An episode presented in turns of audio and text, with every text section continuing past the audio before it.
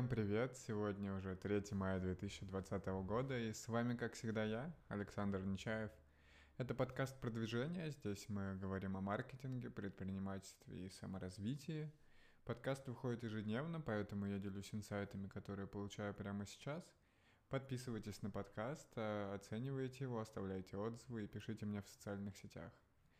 Эм, начну с того, что вчера посмотрел вечером уже видео про Грузию и релокацию. Попалось хорошее видео про двоих предпринимателей, предпринимателей, которые переехали туда. Одна девушка делает специи, э, другой парень купил там хостел и занимался им как хобби, имея какую-то параллельную удаленную подработку. И, в принципе, что меня удивило, это, во-первых, простота ведения бизнеса, то есть открывать бизнес легко, но это и в России сейчас на самом деле очень делается все просто, заполняется и тоже не требует много времени, по крайней мере, в Питере в общеналоговый приходишь, э, получаешь номерок, и это все достаточно быстро делается. Если мы говорим о БП, да и ООО тоже просто открывается. Но в Грузии есть поддержка именно действительно малого бизнеса, и если у вас доход меньше 150 тысяч долларов в год, то вы платите всего 1% с оборота, и ну, сами понимаете, что это очень выгодная схема для э, каких-то малых предпринимателей или, например, для тех, кто работает удаленно, не знаю, на Европу или США – получают там даже несколько тысяч долларов, платят один процент и спокойно живут, э, наслаждаются жизнью в Тбилиси, встречаются с людьми, общаются, какой-то ощущается грузинский колорит, при этом тратят денег меньше, чем в России, а удовольствия гораздо больше. Поэтому меня это заинтересовало, не то чтобы я хотел активно переехать в Грузию, но вот, по-моему, да, в прошлом году я побывал в Грузии впервые и уже после этого момента побывал еще несколько раз.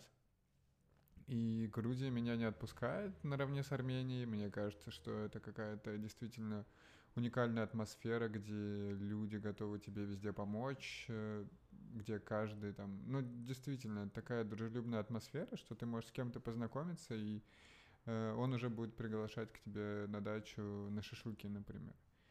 Э, в этом плане, да, у Грузии прям неоспоримые преимущества, плюс климат, плюс Тбилиси действительно очень красиво и дешево, и, в принципе, мне кажется, что пару лет там пожить может быть вообще отлично. Понятно, что какие-то моменты, как э, общественный транспорт у них может быть не очень хороший, или дороги, не знаю, э, урбанистика у них еще далека от идеала, потому что там пешеходам не очень комфортно находиться, как там водят и так далее — но именно вот эти, то есть, мне кажется, в возрасте там 20-30 лет, например, переехать и пожить пару лет там, получая какой-то удаленный доход, это может быть одним из вариантов. А, тем более, если кто-то собирается переехать куда-то за границу, то Грузия может стать таким первым островком, откуда, куда можно, откуда можно двигаться дальше. Так что подумайте, возможно, вам это подойдет, или просто задумайтесь о том, чтобы съездить в Грузию, посмотреть, как, каково там. А, единственный момент, я не очень уверен с двойным налогообложением, потому что у России и Грузии нету соглашения о, о отсутствии двойного налогообложения, но по факту ИП это не физическое лицо, так что, возможно, вам не нужно будет платить налоги, но я бы консультировался с юристом э, или с финансистами, которые в этом разбираются, потому что это достаточно важный момент — потому что как э, физлицо вам нужно будет платить тогда еще налоги в России, плюс показывать счета официально. Так что тут надо обдумать и смотреть, потому что иначе это один процент э, налогов не имеет смысла. Во всех же остальных случаях все это отлично работает. Я даже подумал, что если что-то по личному бренду будет идти, там, не знаю, например, Инстаграм, какие-то статьи, посты, digital, не, digital агентство, наверное, в другом месте, но какие-то такие личные вещи вполне возможно, можно было бы туда перенести и иметь как, как один из вариантов бизнеса, там отчитываться надо всего лишь раз в месяц, а, точнее, да, это часто, и, но это делается не так трудно, и плюс к этому нет никаких э, обязательных социальных взносов, как я понял, в отличие от той же России. Но из-за этого видео Я вчера уснул позже 12, поэтому сегодня проснулся немного сонный, но, как обычно, в 7, в 7 утра я встал все-таки, потому что собака задает график, и нужно гулять в одно и то же время. Э, особо долго не поспишь, максимум, какой можно выжить, это там до 8 утра. Но, в принципе, в 7 встал вполне бодрый для того количества сна, который у меня был, и хорошо погулял снова с собакой, получается, какие-то долгие прогулки, но при этом я говорил уже, что слушаю аудиокниги и на английском больше в последнее время, и это прям нравится, то есть я не переживаю, что гуляю час с собакой, например, потому что за этот час я там прослушаю одну седьмую книги, которые достаточно интересны, еще какие-то идеи успею записать, и потом это все уже в течение дня, например, внедрять в работу. Так что в этом плане все очень круто. Сегодня все равно такой более расслабленный день, какие-то были дела по уборке, поэтому я помедитировал, спокойно приступил к работе. Э, точнее, по фрилансу мне нужно было пару вещей сделать, и оказалось, что у нас отключился интернет.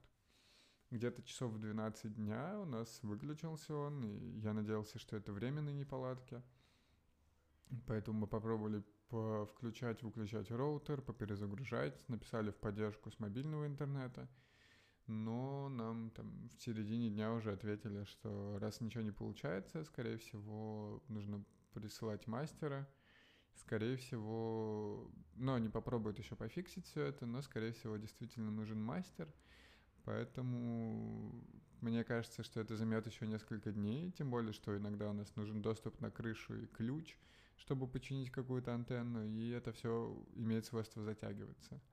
Основной минус в этом всем, что кафе не работают, то есть, э, точнее, можно встать где-нибудь у кафе и поймать их Wi-Fi, который, в которое ты уже давно ходил, но стоять рядом с кафе и что-то там с телефона или с компа еще садиться рядом и делать это не, не есть хорошо.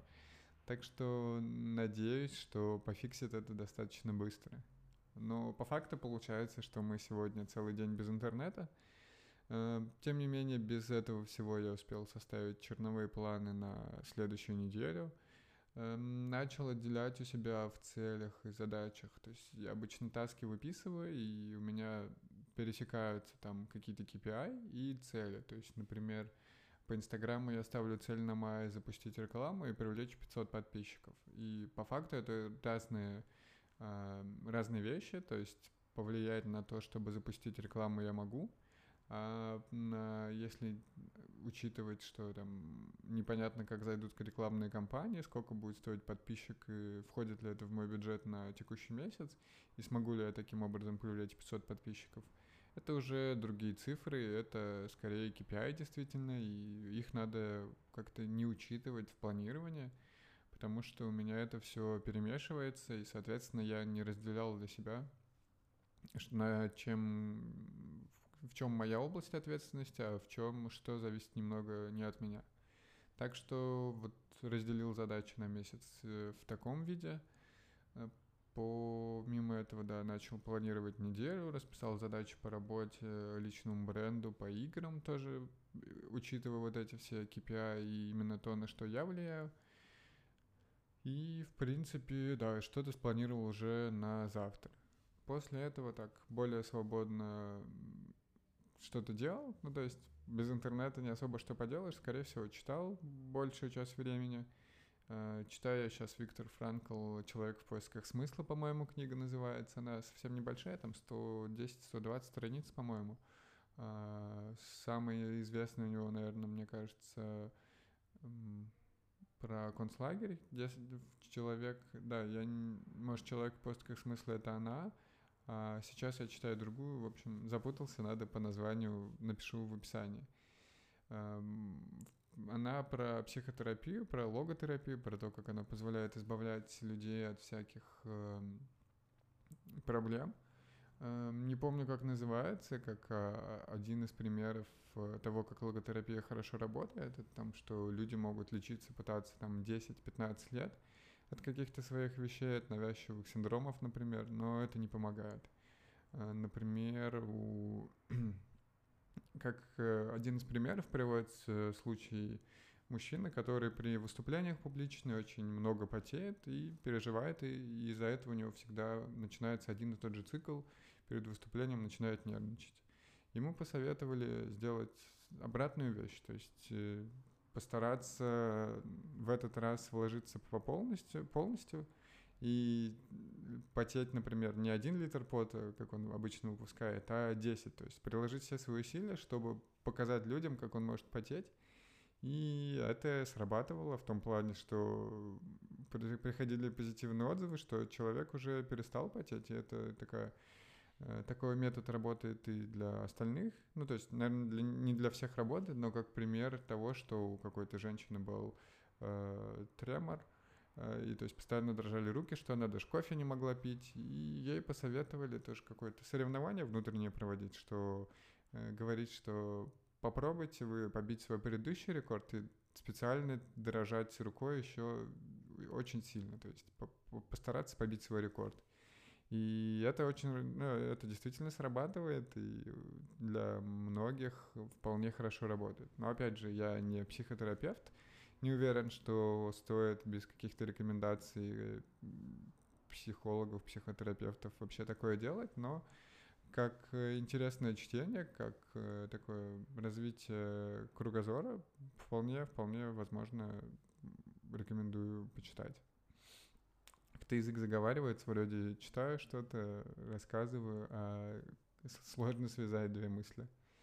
Эм, помимо этого, кстати, узнал, что у нас появился iPad Pro, который я собираюсь уже две недели купить и жду из доставки, что он появился еще в одном магазине, и так как у нас магазины открываются завтра, то я, скорее всего, заеду в него перед работой и куплю себе этот iPad. Но, к сожалению, я узнал, что клавиатуру к ним еще не завезли, так что буду ждать, пока привезут клавиатуру. Не знаю, что я буду делать с этим iPad без клавиатуры, потому что я его рассчитываю использовать как э, такую рабочую станцию, а без клавиатуры смысла в этом нет. Эм, ну и в довершение всего, ко всему, я все-таки купил сегодня ближе к вечеру интернет мобильный. Э, если что-то на Кипре это все довольно дорого так как у меня, я все ленюсь сделать симку для резидентов, э, то у меня симка Pay as you go, то есть э, она такая, обычно покупают туристы, то есть вы просто берете ее за 2 евро в каком-нибудь киоске, э, пополняете на 5 евро и тратите эти 5 евро, и никаких там привязок к тарифам с какими-то безлимитками нет, но при этом на нем есть пакеты трафика. И самый дорогой пакет трафика стоит 15 евро, то есть по текущему курсу это 1200 рублей. И за эти деньги я получаю пакет 5, из 5 гигабайт интернета на 30 дней. Э, пришлось купить такой пакет, потому что непонятно, сколько еще будет отсутствовать интернет, плюс мне нужно залить подкаст, все-таки сколько-то поработать. Так что приходится иногда мириться с такими расценками европейскими. И, ну, что поделать? Обидно, конечно, что в России э, у меня, мне кажется, на МТС тариф еще, что я 12 рублей в сутки за безлимит плачу. Правда, сейчас уже тетеринг раздача на другие мобильные устройства на платные 50 рублей в день. Э, но даже с учетом, ну ладно, да, с тетерингом будет дороже, то есть там 25 евро, наверное, будет. Э, если мы будем смотреть в России, если каждый день раздавать, но при этом это будет полный безлимит, и там можно смотреть YouTube и вообще жить без домашнего интернета. Так что здесь, да, буду довольствоваться 5 гигабайтами. Уже, на подкаст сейчас большое количество трафика потрачу, и постараюсь, наверное, в ближайшие дни попробую записывать подкаст утром. Возможно, ну, то есть, во-первых, чтобы сэкономить трафик и заливать подкаст э, на работе, например – и, в принципе, да, чтобы подкаст выходил ежедневно, потому что иначе такого пакета трафика будет хватать там на дней 12, если только, если заливать только подкаст. Так что постараюсь, да, как-то перейти на другой график. Э, буду рад от вас услышать фидбэк, э, что вам будет больше нравиться, то, что утром выходит или то, что вечером. Потому что то, что утром я скорее буду делиться планами или тем, что сделал за вчера, какими-то идеями, может быть, Э, больше там про какие-нибудь маркетинговые стратегии, а не про то, что происходит сегодня. Так что посмотрим. Посмотрим, как вам это зайдет, насколько долго у нас будет отсутствовать интернет и как быстро его действительно починят. Надеюсь, что ваши недели и выходные прошли отлично. Насколько я помню, в России еще завтра или послезавтра выходные, так что Лучше потратьте время с пользой, почитайте, посмотрите какие-нибудь документальные фильмы полезные, э, составьте планирование на май, если еще этого не сделали, слушайте полезные подкасты, оценивайте и пишите мне ваши идеи в комментариях, пишите мне в личку в социальных сетях, вы это все можете найти в описании. И до завтра!